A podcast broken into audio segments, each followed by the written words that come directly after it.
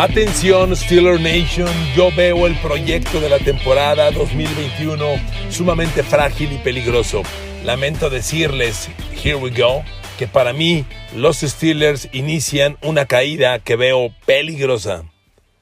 Bienvenidos a mi podcast, queridos amigos, aquí estoy de regreso con el mundo de la NFL que tanto gusto, que tanto disfruto. Gracias por su compañía. Un abrazo en Amazon Music, en Spotify, en Google Podcast, Apple Podcast. Aquí estamos. A ver, queridos amigos, no me gusta nada lo que veo de Pittsburgh rumbo a esta temporada.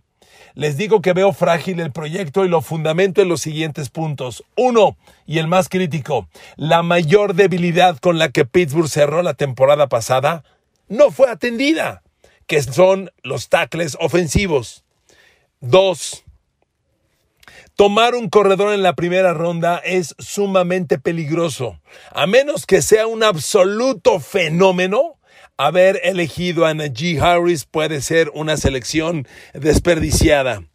Tres, no me gusta para nada la continuidad de Mike Tomlin. Es claramente un coach perdedor en playoffs y le dan la continuidad. Y cuatro, que seguramente será muy debatible por ustedes. A pesar de sus grandes números, la cortina de acero de Pittsburgh no juega a su mejor nivel en los partidos más importantes. A ver amigos, vamos al detalle. Miren, la línea ofensiva de Pittsburgh, sin, que con la que inicia la temporada este año, sin duda está entre las peores de la NFL. Entre las peores. Garantizado. A ver, amigos, no tenemos que buscarle mucho. Una de las publicaciones que más respeto y que más sigo de la NFL es Pro Football Focus. Ubica recientemente las mejores y las peores líneas ofensivas de la liga. ¿Saben qué lugar está Pittsburgh? Bueno, ahí le va. La peor línea ofensiva, según este análisis, Giants, la 32. Le sigue Carolina, la 31. Le sigue Dolphins, la 30. Y le sigue Pittsburgh. La línea ofensiva 29. A ver amigos, no tengan duda, ¿eh? La peor pareja de tackles ofensivos en la NFL hoy, la peor pareja de tackles ofensivos titulares, es la de Pittsburgh. A ver amigos, Pittsburgh se supone va a iniciar temporada con Chukwuma o Corafor, a quien mueven de tackle derecho para tackle izquierdo, y como tackle derecho, Zach Banner, un jugador que nunca ha sido titular. Con esos, hable temporada. A ver, por Dios. Pittsburgh va a enfrentar este año dos veces, obvio, a Miles Garrett de Cleveland. Dos veces. Va a enfrentar a Khalil Mack de Chicago. Con esos tackles ofensivos, amigos, no está bien quiero ir al detalle de Najee Harris. Es un corredor excepcional, es un talento fuera de serie, pero amigos, un ataque terrestre funciona en la medida que tiene línea ofensiva, por Dios. A ver, ¿cuántos ejemplos quieren? Vea el año pasado los Cowboys. Ezekiel Elliott. Sin duda, un corredor elite. Está entre los mejores de la liga, un talento fuera de serie. Es de los pocos que sí justificas como primera de draft no llegó a mil yardas. ¿Por qué? Por la línea ofensiva. Pittsburgh no puede generar ataque sin línea ofensiva. Y Dios, y Dios mío, Pittsburgh tuvo una selección de draft que en mi opinión debió orientarse a la línea ofensiva. Pittsburgh es un equipo muy pasivo en agencia libre y en draft. Rara vez hace cambios, rara vez sube o baja, rara vez adquiere múltiples selecciones. Para mí, y miren que fue un draft que seguí muy de lejos porque estaba yo a mitad de mi, de mi contienda política a la cual elegí entrar y de la que pronto generaré un podcast para compartirles mis memorias. Seguí de lejos el draft. Yo recuerdo que en un podcast que les hice mencioné, para mí Pittsburgh debe buscar multiplicar sus selecciones de draft. La primera que no fue muy atractiva, porque era en la segunda mitad de la primera ronda, si no mal recuerdo fue la 24, Pittsburgh debería cambiarla, irse a los primeros lugares de la segunda ronda y a lo mejor adquirir una segunda extra, una tercera extra, algo semejante. No, Pittsburgh se quedó ahí. Tomó al mejor jugador disponible. Recuerdo que lo debatí en ese podcast. Yo les dije, a ver, ¿qué requiere Pittsburgh? seguramente tendrá al mejor o uno de los mejores corredores disponibles en el draft o la línea ofensiva y se fueron por el corredor. Amigos, Najee Harris es un fenomenal talento. A ver, fuera de serie. Pero te tengo una mala noticia, queridos amigos. Normalmente, los mejores corredores en la NFL se consiguen con rondas bajas del draft. Son muy pocos los equipos que usan una primera de draft en un corredor y que se justifica. A menos que ese corredor sea Christian McCaffrey, que sea Derrick Henry, lo justificas. Normalmente un corredor elite llega en rondas posteriores. Vamos a hacer un ejercicio muy rápido. Vámonos a los mejores corredores de la temporada pasada y repaso contigo en qué ronda de draft llegaron, ¿de acuerdo? El mejor corredor de la campaña pasada, sin duda, Derrick Henry, primera de draft. Justificable. Es para mí un fenómeno, de acuerdo. Ojalá Najee Harris sea algo semejante. Son estilos diferentes, vienen de la misma universidad, por cierto, pero ojalá impacte de la misma forma. Ok, líder corredor de la temporada pasada, Derrick Henry, primera de draft. Pero ojo con esto. Segundo líder corredor de la temporada pasada, Dalvin Cook, Minnesota, fue segunda de draft. Tercer líder corredor, Jonathan Taylor de Indianapolis, fue segunda de draft. Cuarto corredor, Aaron Jones de Green Bay, fue quinta de draft. Quinto corredor de la temporada pasada, David Montgomery de Chicago, fue tercera de draft. Quinto, James Robinson de Jacksonville, fue agente libre. Séptimo, Nicky Chubb de Cleveland, fue segunda de draft te tienes que ir hasta Josh Jacobs de los Raiders, que fue el octavo mejor corredor de la temporada pasada, para encontrar otro con primera de draft. Amigos, hoy en día no usas una primera de draft en corredor. Hay muchas maneras de adquirirlos. Claro, la fanaticada de Pittsburgh dirá, bueno, si hay muchas maneras, ¿por qué la temporada pasada no lo tuvimos? ¿Por qué tardamos tanto en reemplazar a Le'Veon Bell? Amigos, vuelvo a lo mismo. Pittsburgh tiene una directiva sumamente pasiva hacen pocos cambios en agencia libre. Por eso hace dos años que se atrevieron a cambiar por Minka Fitzpatrick, todo el mundo dijimos, ¿qué qué? Pittsburgh cambia una primera de draft y miren que le acertó. Fitzpatrick es un talentazo y fue de impacto inmediato. Bueno, Pittsburgh no lo hace, por eso no consigue esos talentos. Es sumamente pasivo. Ojalá me esté equivocando, ojalá, pero todo indica, todo indica, amigos, que fue una selección de draft, creo yo, no quiero decir desperdiciada, pero hay muchas maneras de adquirirlos. Miren, Najee Harris es un talentazo. Primero es un chavo de un metro ochenta y ocho, es poderoso. Pero a pesar de que tiene el físico para atacar por, por, por, la zona interior, la línea ofensiva, tiene la velocidad para correr por fuera. La temporada pasada con Alabama generó casi 1.500 yardas, pero más atractivo que todo, 5.8 yardas por acarreo. Lo que a mí me llama mucho la atención de Najee Harris es que como receptor casi nadie habla de ello. Atrapó 43 pases y generó 425 yardas. Esto es casi 10 yardas por recepción. Eso me hace ver que tiene muchas semejanzas con Le'Veon Bell. Me refiero en la producción. Es un corredor, es un corredor como le llaman de tres downs. Corre por y la, la, zona interior de la línea, puede correr por fuera y puede salir de backfield y ser receptor. Muy bien, pero ¿con qué línea? Vuelvo al tema con que abrí el podcast. ¿Con qué línea ofensiva? Pittsburgh tiene sin duda una de las peores líneas ofensivas. A ver, te recuerdo amigo que Pittsburgh para empezar perdió tres jugadores de línea ofensiva. Alejandro Villanueva, que hay que agradecer que se fue, lo dije toda la temporada pasada, uno de los peores tackles izquierdos de la liga. Yo no entiendo Baltimore que lo contrató, no entiendo, pero bueno, ya se fue a Baltimore, Alejandro Villanueva se fue. Se fue Matt Filler, un gar que dio muy buenos resultados, y se retiró Marquis Pouncey. Pierdes tres linieros ofensivos. Se supone que Pittsburgh va a reemplazar a Marquis Pouncey con el novato Kendrick Green yo creo que es la, elección ideal. Se hablan muy buenas cosas de este muchacho que fue tercera de draft de Illinois. Ok, te la compro. Kendrick Green, sin ser el nuevo Marquis Pouncey, puede ser el nuevo centro titular. Sale. A su lado, David de Castro sigue y es la pieza ancla de la línea ofensiva. Sale. Te la compro también. Como hogar izquierdo, te la compro. Kevin Dodson el novato de Purdue, cuarta de draft la temporada pasada, que tuvo cosas muy interesantes. Órale, sin que sean una roca sólida, pero ya, Kendrick Green, David de Castro y Kevin Dodson son centro y Gars. Órale, respetables, ahí van. Pero ¿y los tacles? Por favor, el tackle derecho el tackle derecho de Pittsburgh va a ser Zach Banner, un muchacho que hace un año eh, Pittsburgh le tiene eh, expectativas, pero no ha enseñado nada. Llegó a la NFL en el 2017 y nunca ha sido titular.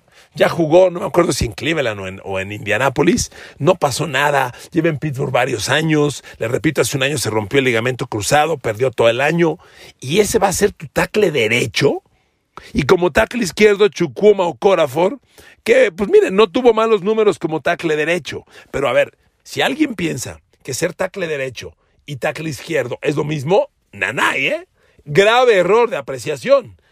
Un tackle izquierdo es sin duda tu pieza más importante. Lo hemos platicado mil veces. Protege la espalda de tu coreback. Tu coreback es derecho y entonces se para dándole la espalda al lado izquierdo. Tienes que protegerle para que no le peguen sin que él se dé cuenta. Y ahí va a estar Okorafor contra estas alas defensivas. Por favor. No hay justificación. Por eso yo veo sumamente cuestionable la línea ofensiva de Pittsburgh. Sin duda es de las peores de la NFL, por eso Pro Football Focus la tiene como la 29, no hay duda. Y esta es una alerta roja para Big Ben. Ahora, vámonos con Big Ben. Big Ben trae números sumamente cuestionables. A ver amigos, la temporada pasada Pittsburgh entró en crisis en diciembre, en la etapa más importante.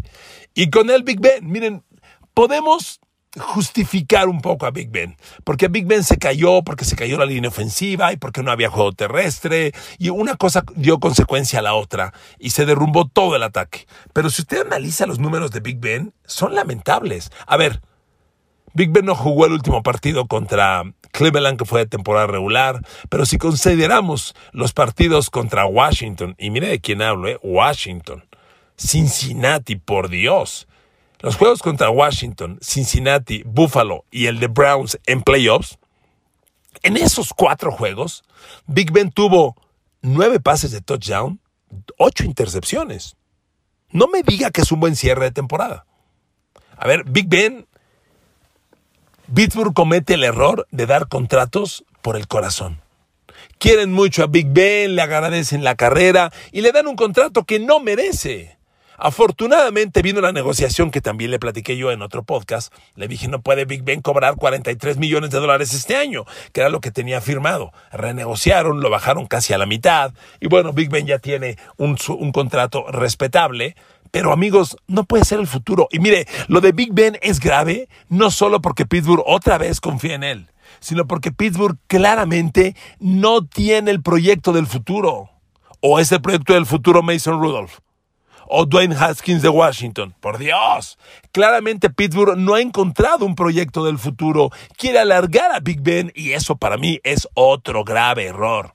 Mire, con todos los cuestionamientos, Green Bay ya tiene un proyecto del futuro. Claro, es otro tema, otro, otro asunto. Pero para mí Aaron Rodgers debiera ser el coreback titular y debe seguir siendo. Pero bueno, ellos ya eligieron que el coreback del futuro o su proyecto va a ser Jordan Love. Ahí ya hay un proyecto para el futuro, cuando menos. Lo pongo como ejemplo porque es lo que no ocurre en Pittsburgh. Si tuviéramos ya un talento que va despuntando, dices, bueno, vamos a ver cómo le ocurre a este muchacho. Pero no es el caso.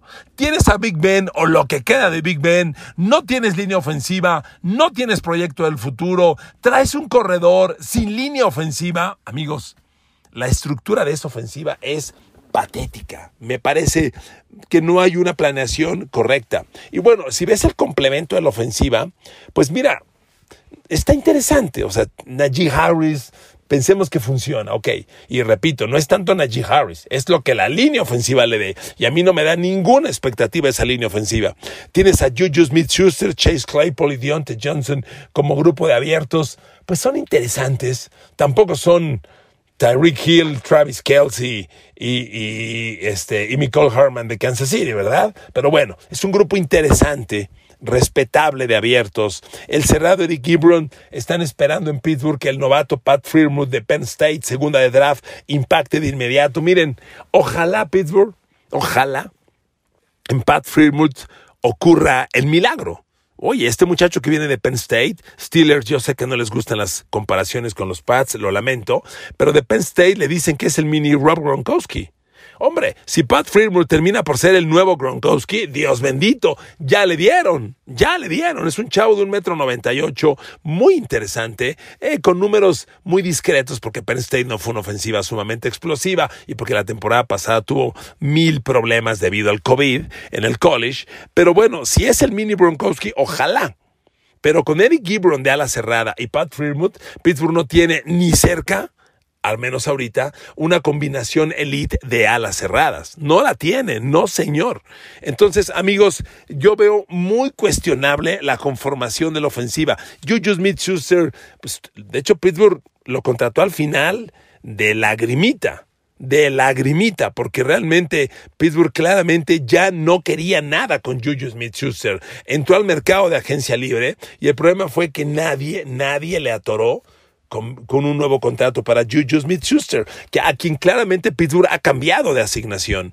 Juju Smith-Schuster debutó como un jugador vertical de zonas profundas, sumamente peligroso, y ahora es un slot, que no tiene nada de malo, ¿eh? Un slot, mientras te consiga yardas y touchdowns, funciona. Pero Juju Smith-Schuster, de ser un receptor de más de 15 yardas por recepción, ahora tiene menos de 9 yardas por recepción. Lo interesante es que sigue siendo un jugador de casi 100 recepciones, cercano a las 1000 yardas, y la temporada pasada produjo el mayor número de recepciones de touchdown en su carrera, tuvo 9.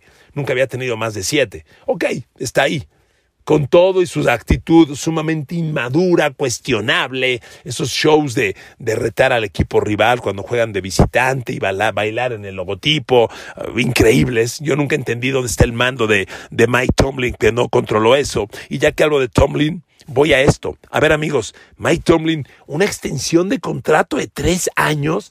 No manches, pues ¿qué estás viendo? A ver, le voy a dar un dato. ¿Sabe cuántos triunfos? Triunfos, ¿ok? Triunfos en playoffs ha conseguido Mike Tomlin y Pittsburgh desde el 2010? Son 12 años, ¿eh? son 11 años. ¿Cuántos triunfos en playoffs ha conseguido Pittsburgh y Mike Tomlin desde el 2010? Tres. ¿Sabe cuál es el récord de Tomlin y Pittsburgh en playoffs del 2010 a la fecha? Tres ganados, seis perdidos. Hombre, pues ¿qué buscas? ¿No quieres ganar el Super Bowl? ¿Cómo le das una extensión de contrato a un coach con esos números? Y con él, todo el esquema ofensivo de Pittsburgh y defensivo, el coach, staff de coacheo, para mí tiene muchas dudas. A ver, ¿cuál es la gran fortaleza de Pittsburgh? Sin duda, la defensa. No hay cuestionamientos. Pittsburgh tiene una defensa elite, de acuerdo. Pero mi gran duda es por qué Pittsburgh y su defensiva no juegan a nivel elite los grandes partidos. A ver, cuando Pittsburgh entró en crisis en diciembre, yo, hubiera dicho, bueno, se cae Pittsburgh, se cae Big Ben, no hay línea ofensiva, no hay juego terrestre. ¿Qué esperas? Bueno, esperas que la defensa que tienes, la defensa elite, la nueva cortina de acero, te gane los partidos. Pues no ocurrió así. Los equipos que además equipos muy promedio, muy average, le ganaron a Pittsburgh y le movieron la pelota a la cortina de acero. Déjeme darle este dato. En los dos partidos, hablando del cierre de la temporada pasada, en los dos partidos contra Browns, el último de temporada regular y el de playoff, en el juego contra Indianapolis, en el juego contra Cincinnati, el de Bills y el de Washington, la defensa de Pittsburgh permitió nueve pases de touchdown por dos intercepciones. A ver, te repito, Cleveland dos veces, Indianapolis, Cincinnati, Bills y Washington. A ver, no te enfrentaste a Patrick Mahomes, Aaron Rodgers, Drew Brees y Tom Brady. Te enfrentaste, fíjese nada más a de qué coreback estamos hablando. Enfrentando a Baker Mayfield dos veces, a Philip Rivers, que ya se retiró, a un muertazo como Ryan Finley de Cincinnati, que era el tercer coreback, Josh Allen, ok, el único elite, y Alex Smith de Washington, contra ese grupo de corebacks mediocres, la defensa de Pittsburgh permite nueve envíos de touchdown y dos intercepciones, cuando claramente era la crisis del equipo. Amigos, si tienes una defensa elite, ¿por qué no carga al equipo en los momentos críticos? Para mí, Kid Butler, su coordinador defensivo, que por cierto es como seguir con Dick LeBeau, porque es una extensión de Dick LeBeau, es el mismo sistema, lo mismo, y Pittsburgh claramente fue una defensa que sucumbió en los juegos grandes. Siempre que llegaban a playoffs, particularmente Tom Brady, los hacía pedazos. Bueno, pues Kid Butler es lo mismo, es un Dick LeBeau versión 2 menos viejo, eso es todo. No juegan grande los partidos grandes y te pasan por encima los equipos. A ver, amigos, concluye el podcast. Cuando usted hable de NFL, cuando usted busque algo certero, hágale mucho caso, esto lo he dicho ya varias veces, no solo a mi podcast, hágale mucho caso a los números que da la gente de Las Vegas. Mire, los apostadores, como hay dinero de por medio, son los mejores analistas de NFL que hay. Cuando usted escuche un número de Las Vegas, hágale mucho caso. ¿Por qué le digo esto? En Las Vegas hay apuestas de todo. ¿Sabe cuántos triunfos pronostican para Pittsburgh en Las Vegas, los distintos casinos, en esta próxima temporada? 8.5. Es decir, menos de 9 triunfos.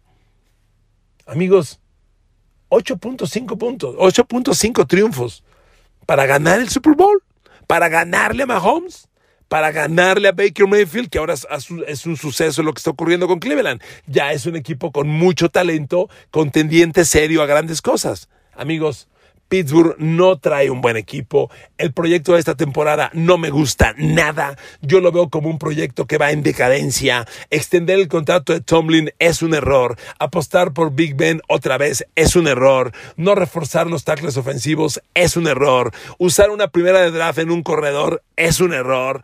Y tener a Keith Butler, el nuevo Dick LeBeau en la defensiva, es un error. Lo lamento. Ahí se lo dejo a su consideración y espero ansiosamente sus opiniones en este podcast aquí en Spotify, en YouTube, en Google Podcast, en Apple Podcast y en Amazon Music Podcast. Un abrazo para todos, los quiero, las quiero. Gracias por esperarme, gracias por recibirme de regreso y vamos con Tocho en este regreso de temporada, ¿eh? con todo. Un abrazo, gracias, los quiero, bendiciones. No dejen de usar el cubrebocas.